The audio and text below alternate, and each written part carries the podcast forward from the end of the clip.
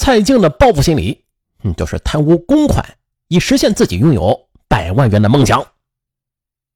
蔡静作为退管中心的科员，这负责已经是通过初审和复审的新退休人员资格复核工作，同时啊，将退休人员的银行卡号就输入到电脑，其电脑权限有复核权限、待遇修改权限、基本信息权限修改，可以修改姓名、身份证号、出生日期。参加工作的时间、银行卡号等等。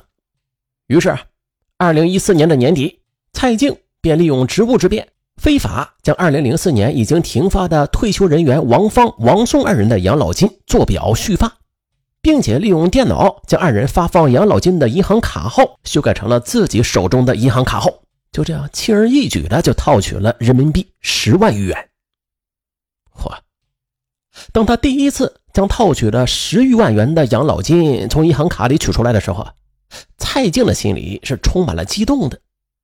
原来金钱竟来得如此容易，容易到只需要在电脑上简单的操作几步和编造一些并不高明的谎言就能得到。接着，又是为了验证自己虚增退休人员信息套取养老金的办法可行，蔡静又一次实施了自己的罪恶计划。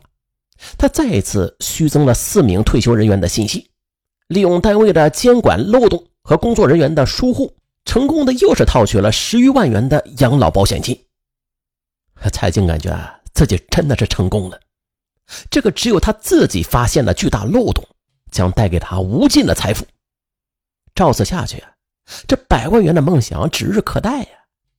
蔡静是不由得沉浸在了喜悦之中。自从尝到甜头之后，蔡静就有了更大的野心。因其掌握了可以虚报人员的信息少，他就动起了也让陈磊参与进来的心思。经过激烈的思想斗争之后，她将自己的计划告诉了丈夫，并且要求丈夫帮她完成更宏大的犯罪计划。我跟你说啊，你给我多提供一些可以虚报退休的人员，由我复核通过之后套取养老保险金，我已经尝试了，完全可以。你你说什么？不是，你这胆子也太大了吧！这这种事情你也敢想？陈磊听后甚是震惊，他没有想到眼前这个自己最爱的女人，竟然会有如此大的胆量，犯下如此不可挽回的错误。这有啥？单位对我们不公平，我们弄他几个钱作为补偿也是应该的。蔡静便试图用自己的理论说服陈磊：“你快得了吧！我告诉你啊，坚决不行！不仅我不能帮你，你也不许再干了。”陈磊这回没有顺从妻子，他要求妻子停止犯罪行为，不要再执迷不悟。你不干可以，那我们就离婚。蔡静则胁迫他。见陈磊还在犹豫，蔡静又以死相逼，强迫丈夫和自己共同实施他设计好的犯罪计划。不是我，见蔡静又哭又闹，寻死觅活，陈磊无计可施，最终还是听从了妻子的安排。于是啊，这夫妻二人便各自利用职务之便，将六名已经停保或者注销的参保人员信息从废弃库中给调出，把他们就修改成了退休状态，并且修改了六名参保人员的姓名、出生年月、身份证号、参加工作时间、缴费金额等信息。之后就简单了，蔡静进行待遇初审、复审、复核，并且录入用自己朋友身份证或者是假身份证办理的银行卡账号。就此又是套取了十七余万元的养老保险金。四月份，二人又是利用同样的方法，更是肆无忌惮的一次性的虚增了五十名退休人员的信息，竟然套取了养老保险金高达一百八十五万余元。这一次，夫妻俩既激动又害怕。激动的是，这么大的一笔钱轻易的就弄到自己的手中了；害怕的是，钱的数额实在是太大了。那以前呢，只在睡梦中拥有过这么多的财富，可是现在一下子就变成了现实了。陈磊和蔡静决定停止犯罪计划，就此收手。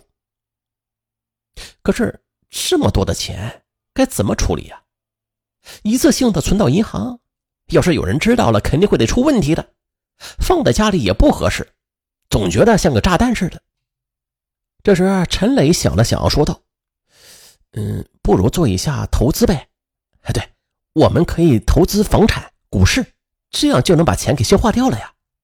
于是夫妻二人又是花费了六十多万元，在大连旅顺口购置了一套房产，接着又是花费了四十万购买了一辆奥迪 A 六轿车，又在朝阳市区购置了两套房产，购买了一些金条，另一部分钱财则投资到了股市上。经过这么一折腾，二人手中还剩下了六十余万元的现金。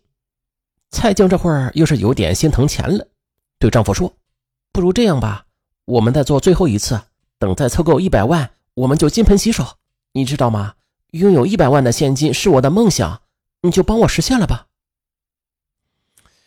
为了帮助妻子完成愿望，陈磊告诉妻子：“这是我们干的最后一回啊，以后绝对不能再干了。”蔡静向陈磊发誓：“只要手中有一百万，我们再也啊不从单位里弄钱了。”六月份，陈磊和蔡静再次共同犯罪，他们又是虚增了十五名退休人员的信息，套取了养老保险金五十九万余元。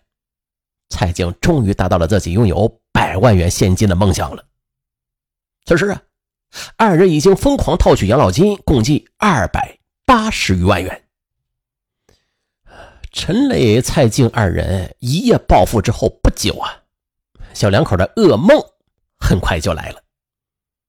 二零一五年八月三十一日，距离陈磊和蔡静最后一次套取养老金的一个多月之后，有一位参保人员到社保局交养老保险金的时候啊，也就是巧了啊，竟然与蔡静、陈磊虚报的退休人员编号是重号，这就致使该人不能缴费。社保局工作人员仔细的查档，发现这个参保人已经退休了，并且领取养老金了。社保局领导意识到事关重大。便立刻开始着手调查此事。哎呦，陈磊和蔡静听到此消息之后啊，如同是五雷轰顶。不过，等他们冷静下来之后，为了掩盖犯罪事实，陈磊立刻找到了朝阳市劳动保障信息中心的副主任刘某，送给了他五万块钱，请求他帮助把重号的参保人员的信息以及他们夫妻二人虚增的人员信息都恢复到原始状态。这位副主任刘某。他是负责全市社保系统信息监管工作，收了钱之后，他就帮助陈磊、蔡静将朝阳市社保系统信息进行了修改，把他们的犯罪信息给删除了。之后的几天里，小夫妻心怀忐忑，惶惶不可终日，因为他们知道这领导已经报警了，警方已经介入调查。最终啊，蔡静、陈磊最终还是没有扛住心理压力。向单位领导坦白了这一切。第二天，陈磊将二人向领导坦白一事，告诉了那位副主任刘某。刘某听后，赶紧将五万元钱退还给了陈磊，并且又将数据库里的系统关于七十三人的数据信息恢复到了蔡静、陈磊修改之后的状态。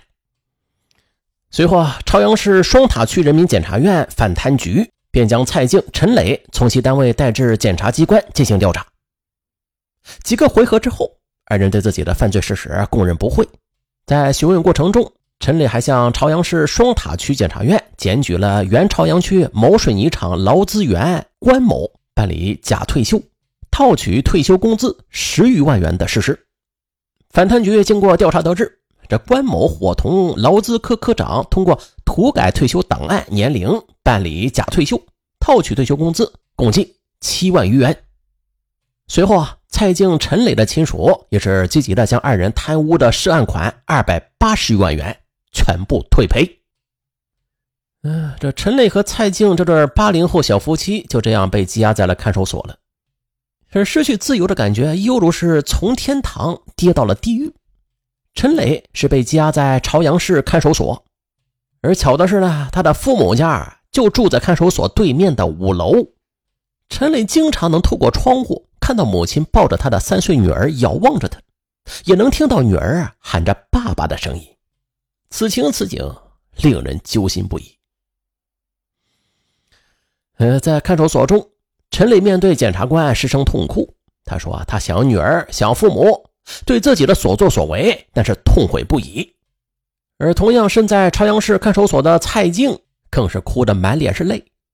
她请求办案人员能够代她向丈夫说声对不起。如果不是我苦苦相逼，丈夫也不会落到今天这个地步。接着，又是经过朝阳市双塔区人民检察院提起的公诉，双塔区人民法院一审以贪污罪判处蔡静有期徒刑十年。不过，鉴于陈磊有检举立功的情况，判处陈磊有期徒刑八年。二人则表示啊，服从判决，并没有提出上诉。而同案的刘主任刘某犯了受贿罪，最终是被判处有期徒刑五年。随后啊，双塔区检察院对朝阳市社会保障局管理上存在的问题提出了检查建议。该局呢，以此为基础，也是改进了局内管理的方式。管理制度上有漏洞，那就会导致很多制度形同虚设，而这也是当前反腐案件频发的根源所在。俗话说：“没有规矩不成方圆。”只有通过制度的刚性，才能够消除权力使用的随意性。也是愿此案能够给一些单位里敲响警钟吧。好了，我是尚文，咱下期再见。